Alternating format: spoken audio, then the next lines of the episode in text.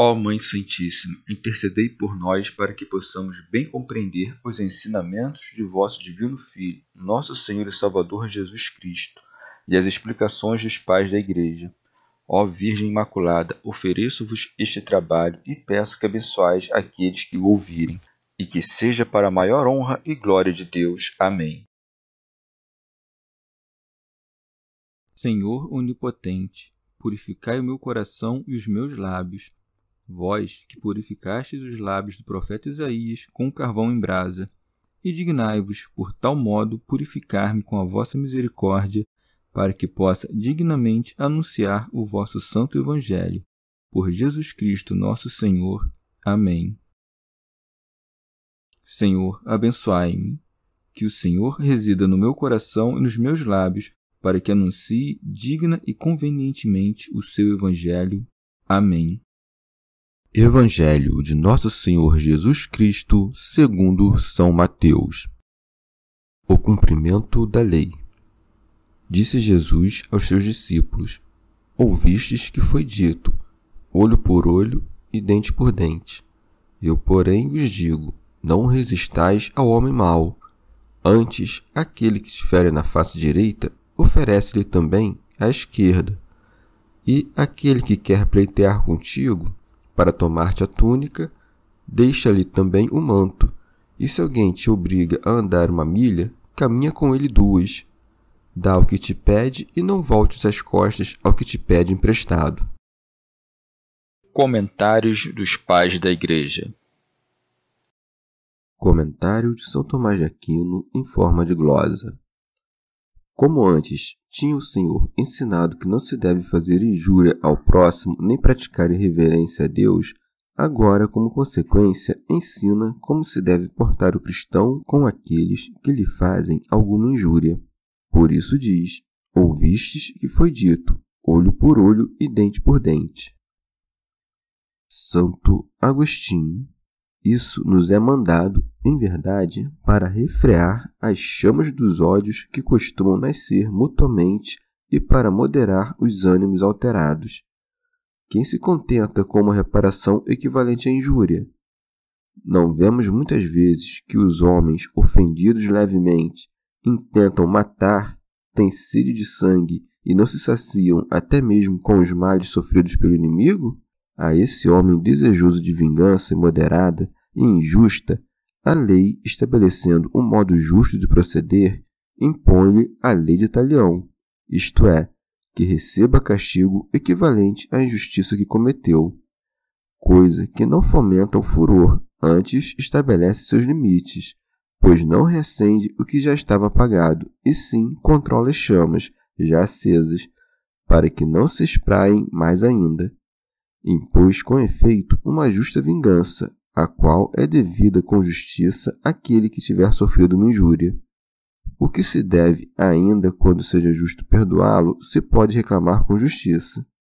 E assim, enquanto peca aquele que imoderadamente quer ser vingado, não pecará aquele ao qual agrada a vingança justa, mas está mais isento de pecado aquele que não planeja vingar-se em hipótese alguma, e por isso ele acrescenta: Eu, porém, vos digo: não resistais ao homem mau.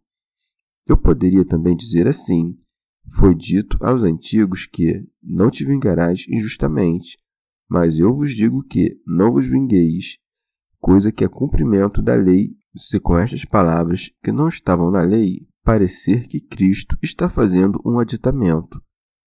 É mais natural pensar, contudo, que ele afiança a lei, isto é, proíbe em absoluta vingança, para desse modo termos maior certeza de que, não nos vingando, não ultrapassaremos os limites da vingança. Pseudo Crisóstomo a lei não poderia subsistir sem esse preceito, porque se, segundo o mandamento da lei, devemos pagar a todos o mal com o mal, todos nos tornaríamos maus, já que abundariam os perseguidores.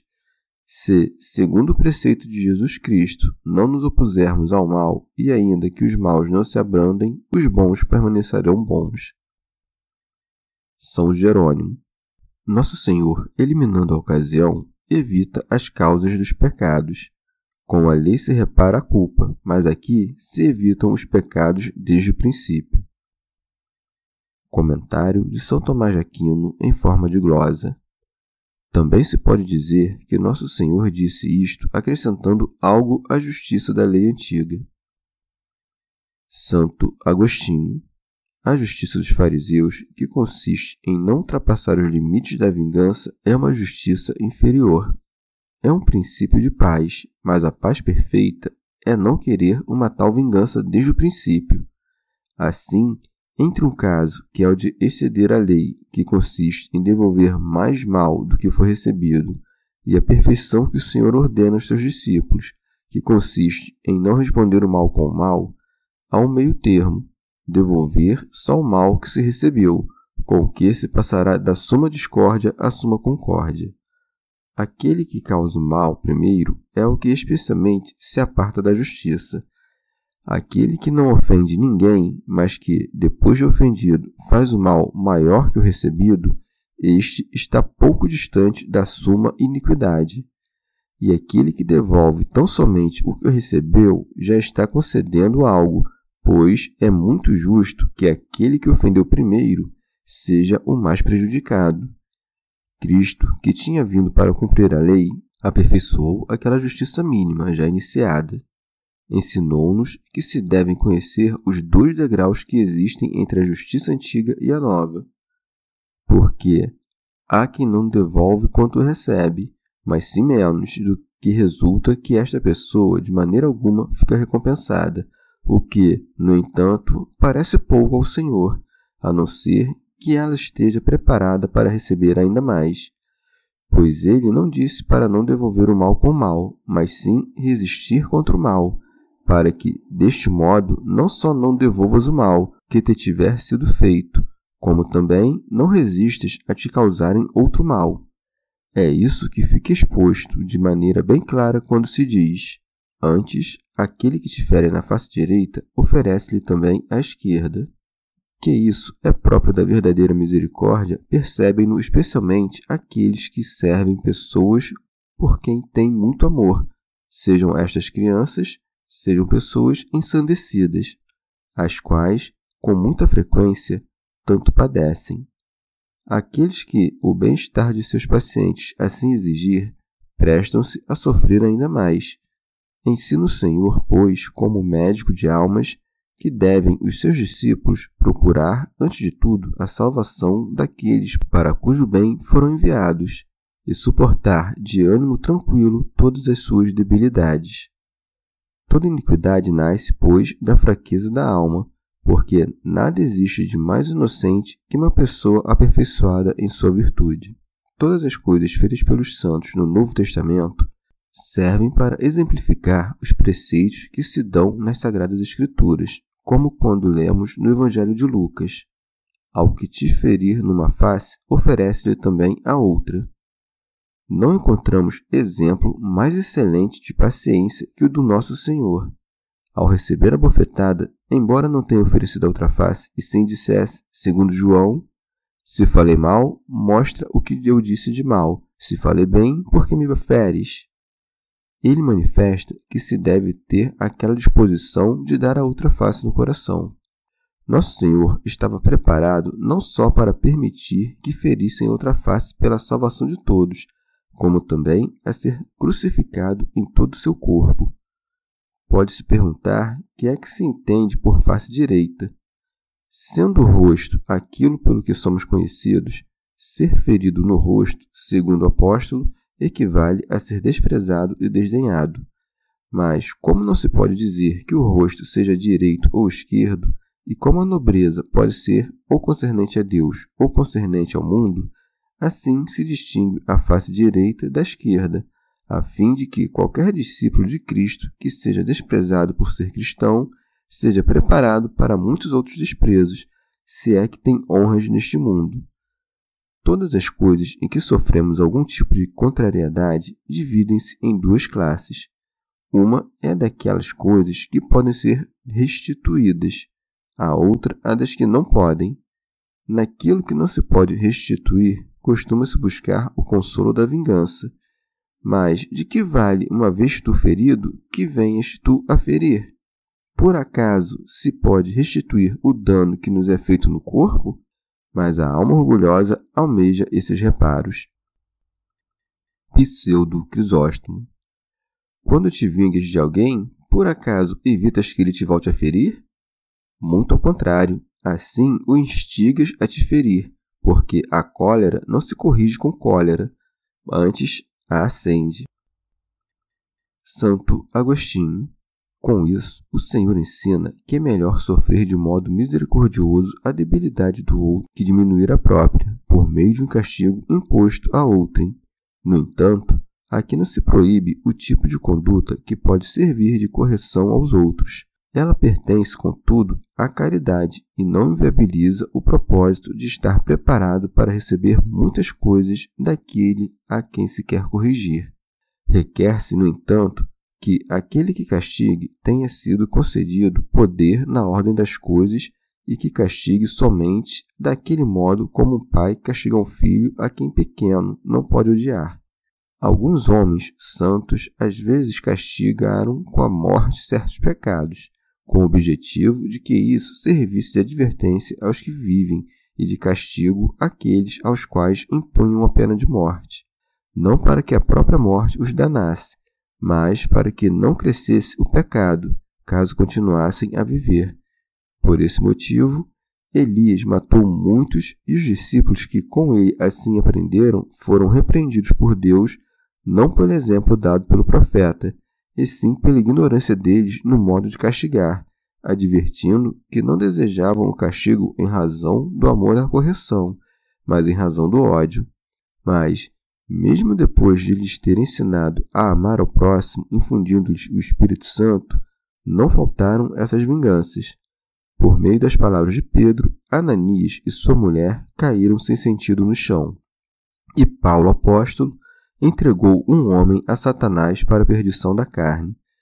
Dessa maneira, certos homens, ignorando com que fim foram realizadas as vinganças corporais que se encontram no Antigo Testamento, levantam-se contra elas. Quem, estando são, alguma vez disse aos reis: Não vos interessa se alguém quer que ser religioso ou sacrílego?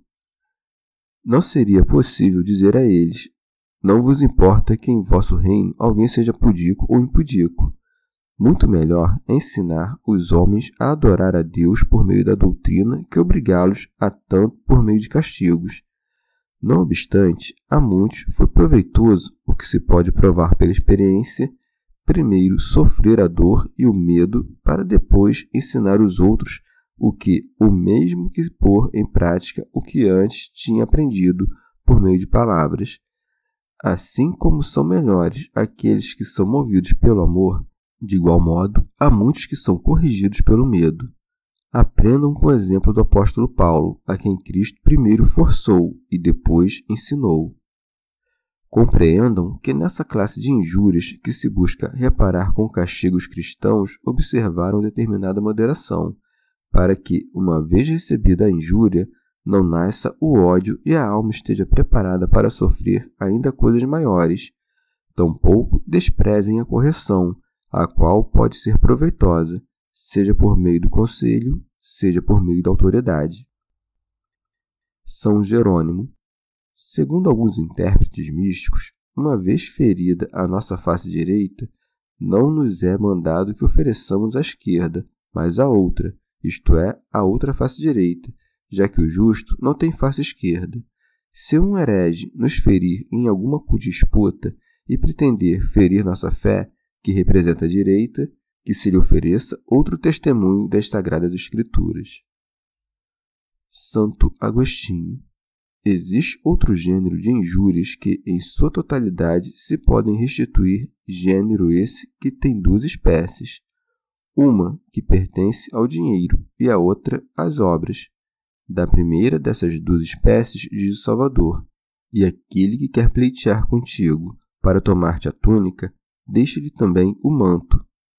Logo, assim como sob a forma de uma bofetada na face direita, ele representa todas as injúrias que não se podem reparar sem castigo, de igual modo, sob a forma da túnica, representa as que podem sê-lo com castigo.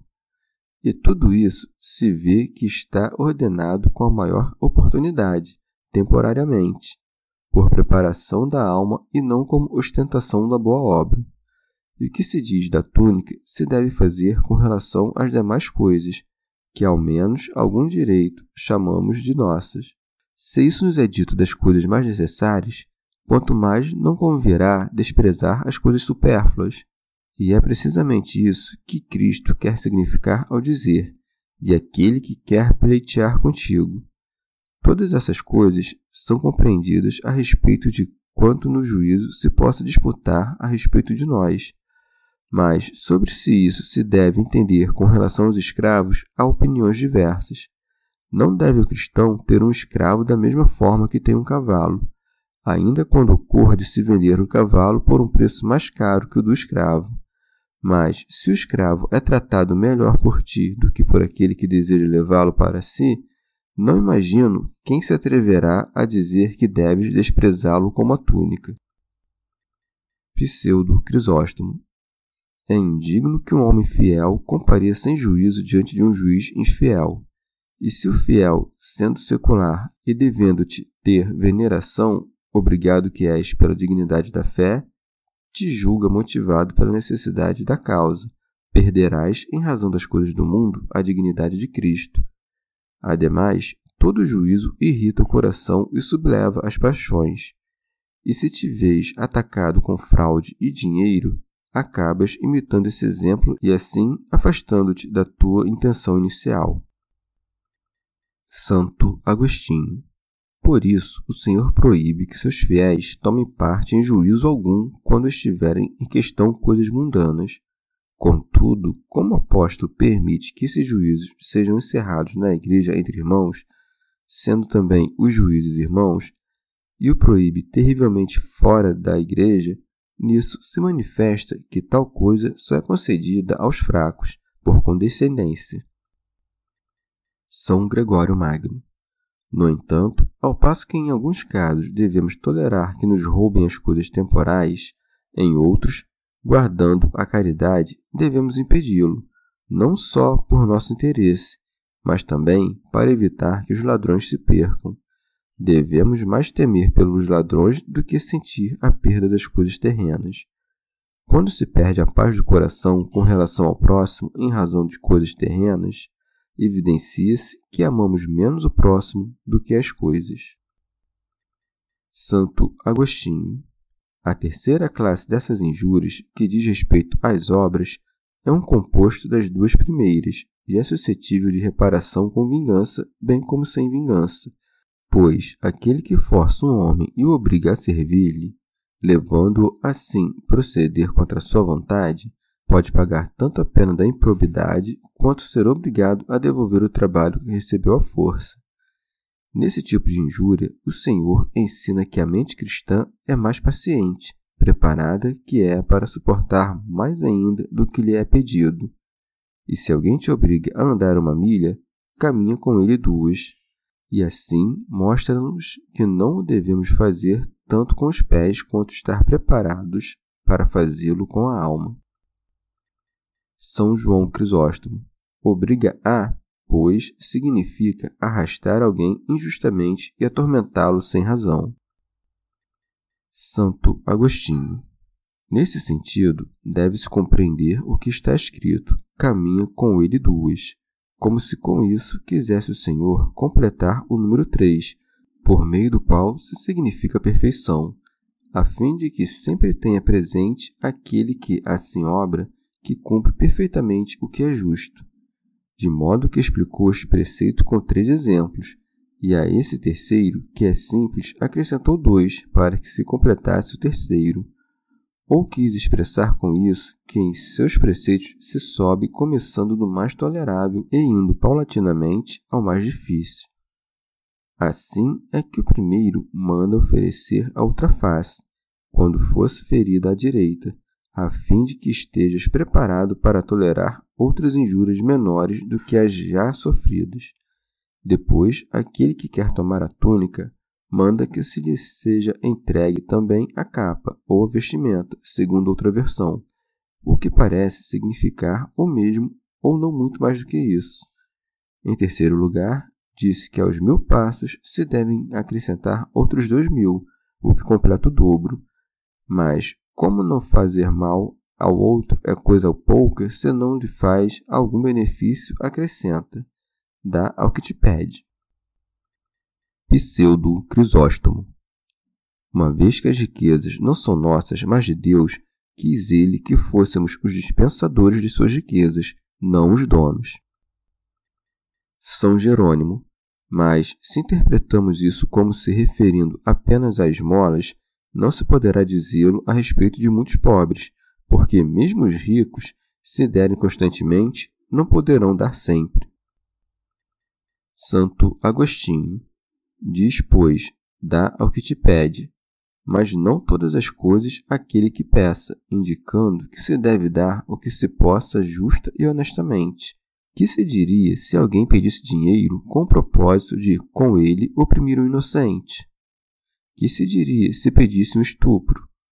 Deve-se dar, então, o que não pode fazer mal a ti nem a outrem.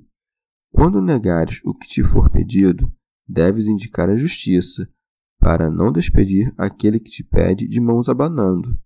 E, vez ou outra, é melhor corrigir do que dar àquele que pede injustamente, pois é mais útil tomar o pão daquele que tem fome se a certeza de ter provisões o faz negligenciar a justiça, do que partir-lhe o pão de modo que, seduzido, alegre-se na força da injustiça.